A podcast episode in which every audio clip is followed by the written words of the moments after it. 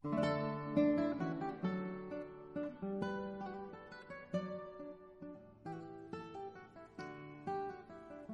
生活，慢灵魂，慢下来，让心灵栖息片刻。这里是慢时光，我是主播小谁。前段时间因为一些工作上的事情，被朋友叫了出去，在一个环境幽暗的咖啡厅。这种环境下最适合这帮文艺工作者们讨论一些偏正式的话题。快结束的时候，朋友紧皱一下眉头，说：“可能好几天没有好好吃饭，胃突然很疼。”于是我自告奋勇，帮其驱车护送好友回家。与他认识也是之前工作上有交集，还算熟悉。来他家里还是第一次。他在市区环境还不错的一个小区租了一套两居室。进小区的时候，我不停的赞叹，这里环境真的好安静清新，难怪能培养出他如此文艺恬静的气质。他笑笑说：“是呀，当然要住好的环境，才能有好的生活感觉。”可是当我跟他上楼进到他家之后，那真是一个彻底的惊呆了。门口杂乱无章的摆了好几双鞋子，完全无法找到换脚的拖鞋在哪里。他回头对我笑笑说：“不好意思，最近没有时间收拾屋子。”当我走进客厅后，我想，他这个最近，可能已经过了很多个最近吧。客厅的沙发上堆着书、衣服，以及一些我一眼看过去无法分辨的杂物。地板上用吹完的吹风机插头还没来得及拔掉，就随手扔在了地上。拖鞋、袜子，以及吃剩的食品包装袋。唯有书桌前有几分下脚之地，他因胃疼而直不起身。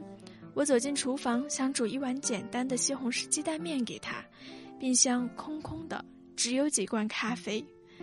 而后看到厨房里唯一的一口锅，被一堆没洗的碗掩埋在水槽的最底处。说实话，我真的很少看到一个女孩子的家是这样子，真的是震惊了。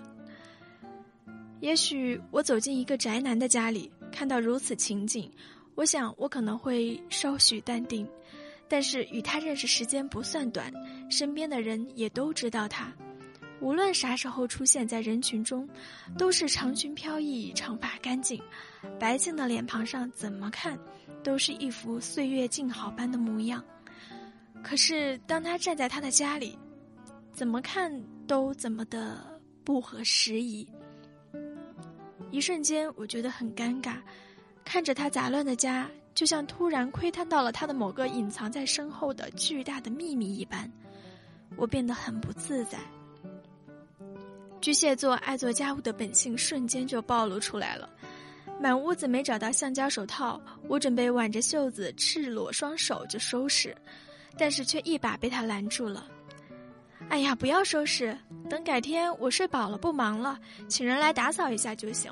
你要是帮我收拾，我反而会觉得不知道自己的东西到哪里去了。这个呀，我觉得真的不要紧的，家嘛，有个睡觉的床不就行了？然后顺便还对我吐槽了一下当下的婚姻爱情男女选择观。这年头，做好自己的就行了。没有哪个男人会因为你其他都很好，而只是不爱做家务、不会做饭、不收拾屋子而嫌弃你的。说完，看着我，然后笃定的点了点头。没错，就像他说的，很多人爱他，追求者或者是朋友，因为他就像你们看到的那样，爱旅行，爱自由，清新淡然，不矫揉造作，大大咧咧，包括对他的生活。但是，难道不做家务，让自己生活的地方变得干净清新，仅仅是为了嫁人的时候，不是充分必要的因素？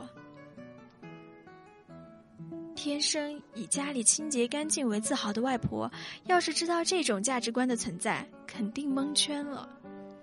不过，她说的好像也确实如此。不知道从什么时候开始。爱干净、做家务、会做饭，这些历久以来女生的传统美德，好像慢慢的消失了。在满大街都是餐馆外卖的时代，会做饭变得完全不重要。一个电话就能送来一顿丰盛的晚餐，家务活也可以完全不用操心，乱点脏点没关系。钟点工的出现让他们彻底解放了双手，他们也许就真的像我的朋友说的那样，长得好看就行了。这年头，只要长得美，能带得出去，够养眼，就真的符合男生对于娶老婆的全部期望了吗？不知道男生是不是真的这么想。但也许真的有很多女生是这么想的，于是他们就拼命的做那种看起来很美的一部分。回到家里，无论自己的窝是什么样子，他们就真的会无所谓了。说到这些，我想起我很喜欢美剧里的一个角色，《绝望的主妇》里的 Brie，那个永远收拾有条的家里，一尘不染的家具，打理的别具一格的花园。最棒的是有着一手好厨艺，并且也能把自己收拾得美美的，那绝对是我心目中独一无二的偶像。但是现在的人们好像一提到一个女生会做家务，都已经完全不在意，好像这个功能已经完全不重要了。有些女生甚至会以自己爱做饭、爱做家务而感到难以开口。一个爱旅行、爱自由、长得美美的女生，绝对能抵过一个爱做饭、会做家务、勤劳的女生很多倍。多么尴尬的价值观！说到我那个朋友，我不信他不愿意给自己创造一个舒适温馨的居家环境，不然为什么他总是喜欢在有情调、装修雅致的餐厅里吃饭，要去有花有草、灯光幽暗的咖啡馆里面看书？不就是图能在吃喝的同时，好的环境和气氛，能够带给我们不一样的心情吗？让我们觉得在那一刻，我们宠爱自己。如果不是，为啥不用一个塑料纸杯装上一杯速溶咖啡，坐在满地纸巾和一次性筷子的大排档里面吃喝呢？我想，不收拾家里，也许是因为家里没有别人会来吗？这才是重点。可是我们大多数的时候都是和自己待在一起的，单身的时候尤其是，哪怕一整天在外面忙忙碌碌，回到家里不想有个舒服、温暖、干净的家可以休息吗？那可是你目前在这个世界上独一无二的栖身之处。哪怕你的那个房子是租来的，不够大，不够宽敞。可是你现在当下的生活是你自己的，不是别人的。收拾了干净的屋子，你的房东又不会去住，享受的可是付了房租的你。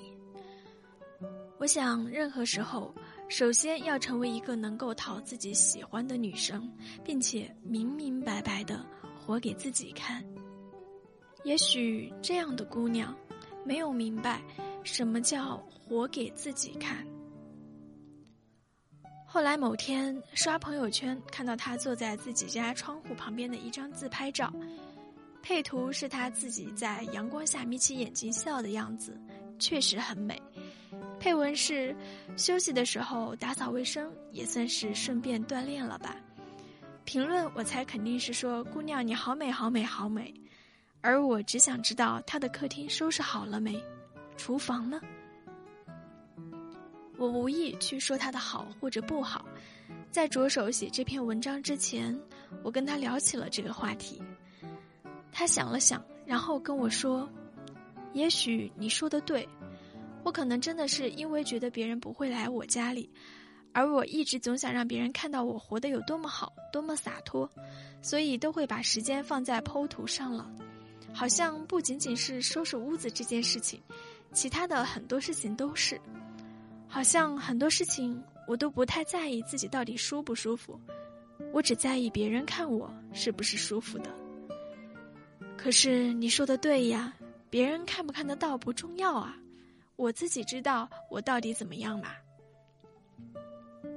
我长舒了一口气，两个女生就彻底打开了话匣子，然后我特别家长里短的开始真心的给他推荐哪个牌子的洗衣液不伤手，哪个牌子的床单又软又舒服，甚至包括我收拾鞋柜的技巧。然后我送给他一套碗碟置物架，并且很矫情的送来了一张卡片，抄了别人的话写上去：房子是租来的，可是生活却不是。我问他。那你是如何克服不爱做家务的这个毛病的呢？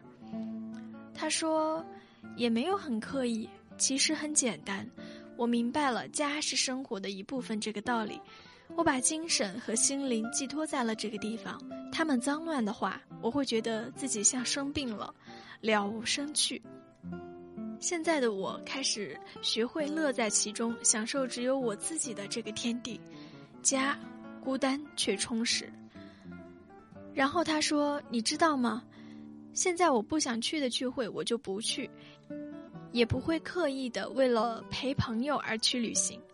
我宁愿在家里把地板拖得干干净净，然后躺着看电影，顺便为自己泡一杯暖胃茶。反正管他呢。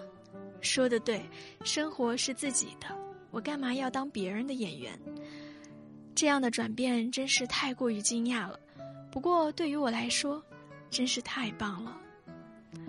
得到他的许可写这些的时候，我说：“我能把这些写出来吗？希望大家都能和我们一样。”他依旧很笃定的点点头，然后说：“快写，快写，但是不要分享你的购物车就好。”我想，我们的生活组成了我们，甚至会逐渐成为我们身体的一部分。会长成我们现在的样子，在我们收拾好我们的外表，去面对这个世界的时候，不要忘记了，我们也需要卸下我们的一切防备，回到属于我们自己的家里，然后面对自己。这个时候，我们需要善待自己，给自己一个温馨、干净的家，让自己宠爱自己，从内心富足起来。也许是在一个阳光很好的午后。阳光从窗户或者阳台洒进来，落在你那干净整洁的家里。阳台上晾晒的衣服，散发出洗衣液清香的味道。远处的风景落在你的眼里，全世界最美的风景也不过如此。或者是周末的晚上，窝在沙发里看电视。茶几上的花瓶里是你为自己买的新鲜百合。阳台上是你刚修剪完的绿色植物，整个屋子充满了生气。而此时，你看电影，微微的略有困意，走进温暖的卧室，躺进自己柔软的被窝里，你给自己最真实、最贴切的宠爱，那一切的舒适，造就了最可爱的自己。慢生活，慢灵魂，慢下来。让心灵栖息片刻。这里是由慢时光与原声带网络电台有声制作团队联合出品制作的慢时光有声电台。本期节目文章分享来自作者 Summer 恋空。想要阅读更多优秀好文章，可以关注我们的慢时光微信公众号，拼音输入慢时光加数字三，或者直接搜索慢时光即可。漫友根据地可以添加 QQ 群号二四九六六五七零零，这里是慢时光，我是主播小谁，我们下周见。